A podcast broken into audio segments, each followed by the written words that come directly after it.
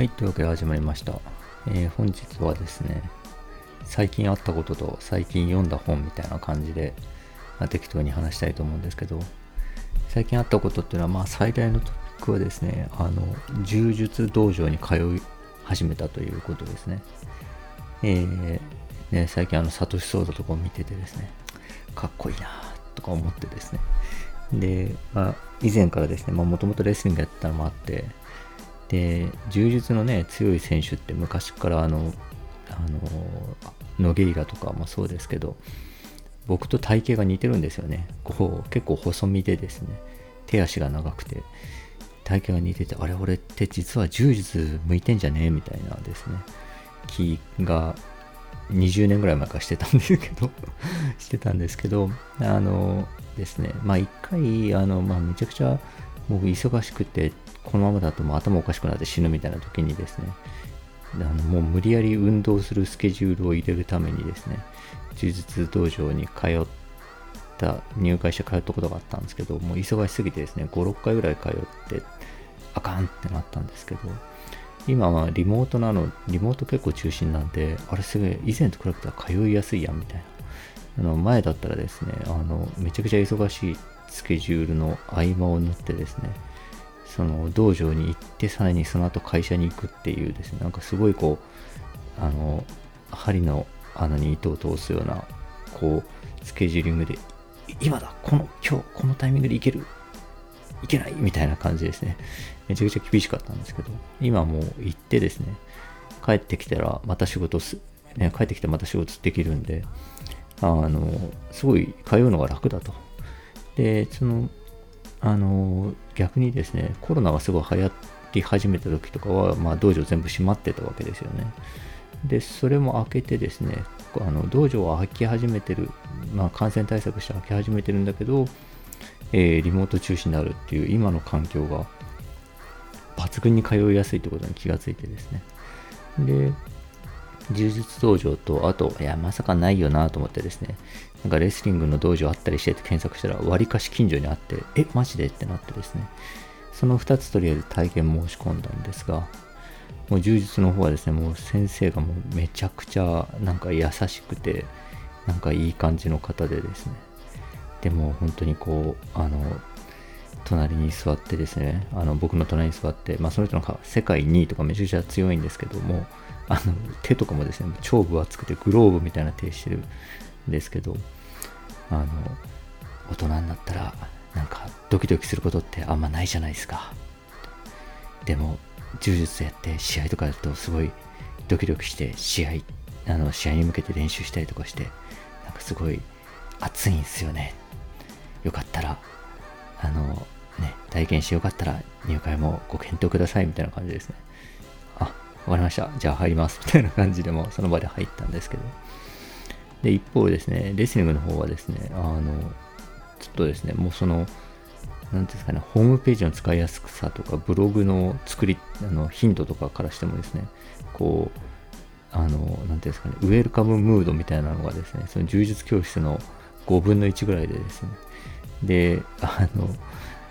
なんでしょうね、あの、一応応募本部から連絡したんですけど、返事もなく、あれ行っていいのかな？と思ってですね、で、当日メールくれって書いてあったんでメールしたんですけど、まあ返事もなく、あ、ゴールデンウィーク中だから休みなのかな？と思ってですね、近づいて行ったんですけど、あの、近づいてくるにつれですね、すごい嫌な汗が出てくるような緊張感がすごい漂うんですよね、なんか。で、やっぱりですね、あの、柔術道場とかだったら知らないんで、あの知らないし、まあ、言うても知らない人に向けにやってくれるでしょうみたいな感じなんですね。なんか安心感があるんですけど、そのレスリングの方はですね、もうホームページとか見ても、えー体験、体験、なんか、体験はこちらからみたいなこうカチッと押すとですね、あの、えーまあ、あの通常メニュー、なんかこういう風にやってるんで来てくださいあのただ別にあの未経験者に合わせたメニューにはなってないので、ご無理ない範囲で みたいな感じですね。あの、誰か、例えばですけど未経験者が来たとしても、別にいつも通りやってるよみたいな感じでですね、なんかもう、なんていうんですかね、一元さんお断り風、風味がすごい強いんですよね。で、かつ、まあ僕からするとですね、その、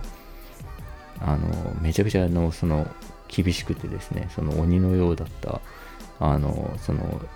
当時のレスリング部の空気感みたいなその他校とかの空気感とかも知ってるのであんな感じだったらどうしようみたいな。今今のこの衰えた体であんな感じでちょっと来たらやべえぞみたいな。しなんかめちゃくちゃシューズもないし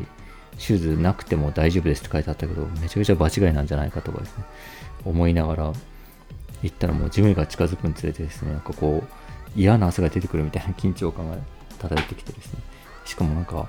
すごいこう雑居ビルの地下1階にあってですね暗い地下1階にあってそこに入っていく時のもうこの何て言うんですかねやばい感じっていうんですかね。あの絶対伝わらないと思うんですけどあのビヨンド・ザ・マットっていう昔あのプロレスのドキュメンタリーがあってですね。でそれのに出てくるまああのイギリスの、イギリス出身の選手かな？イギリス出身だったかな？まあ、とにかくですね、キャッチ・アズ・キャッチ・キャンと言われる、レスリングをベースにした、その関節技とかのその格闘技の体系があるんですよね。で、昔のプロレスラーとかはですね、あの、それをもうみっちりやってたんですよね。で、そのレスリングエリート一家みたいなのがいて、で、そのプロレスとかに自分の家族をどんどん送り込んだ、まあ、あるあの有名な一家がいるんですけど、そのですね、あの一家のですね、地下にそのレスリングの道場があってですね、そこでひたすら自分の子供たちをですね、あの、締めたり決めたりみたいなことをですね、日夜やっていたみたいな感じで、その暗い映像でその道場が映される、映されてですね、あの、ドン、バタン、ガーみたいな声のなんかエフェクトが入るみたいなシーンがあったんですけど、なんかそれを思い出してですね、なんかこう、はってちょっと息が浅くなるような感じで、入っていったら、まあ結局ゴールデンウィーク中で休みだったんですけど、なんかすごいほっとしてですね、ああ、なんだ、休みか。じゃあ、とりあえず充実の方で通おうみたいな感じであの、通い始めてですね。で、今日1日目行ってきたんですけど、まあすごい、あの、本当楽しかったですね。もう本当に、なんていうんですかね、あの、もうちょっとやっただけですね、あ、これはもう果てしないなと。もう、あの覚えなきゃいけないことが何個あるか想像もつかんわって感じでですねでそれをか結構ある程度覚えないとスパーリングとかもできないだろうってことももうちょっとやって分かったんでいやーこれは先が長いですよと大体なんか20回か30回ぐらい通ったらスパーリング限定されたスパーリングを始めてもいいよぐらいな感じだったんですけど。まあこれはとりあえずその2、30回はもうなるべく早く通ってですね、スパーリングに早くたどり着きたいなとかですね。あの、まあ、まずは青帯って、まあ白帯から始まって、青帯、紫、茶色、黒かな？なんかみたいな順で上がっていくんですけど、まあ、まずは青帯まではとりあえずちゃんと続けたいし、スパーリングできるまでの2、30回ちゃんと通おうとかと思ったんですけど、でですね、あの、まあ、逆にレッスングやってたけど、その、レッスングやってたっていうことは多分なんか、あの、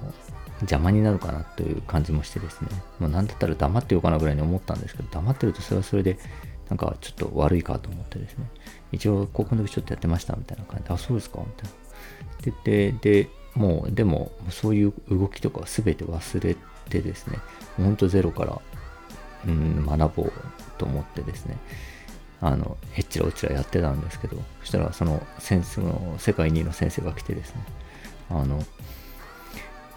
あのあいやエイドリアンさんあのねあのちょっとタックル入ってもらっていいですか？って言って言ってきたんでああのレスリングのタックルですか？って言ってあそうですそうですって言ってあのパッと入ったらおいいいなこれって言ってあのあもうこれいいっすよこれって言ってもうこの特性使っちゃいましょうって言って、あの、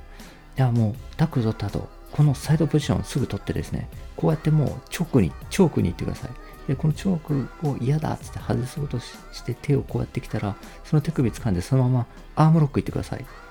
多分これだけ覚えてれば、白帯の試合、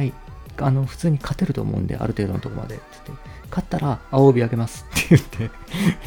てめちゃくちゃ早いなと思ったんですけど、し、あの、もろそこ生かすんかと思ったんですけど、まあ、それはそれでいいか。でもまあまあ、とりあえず本当に無心になって、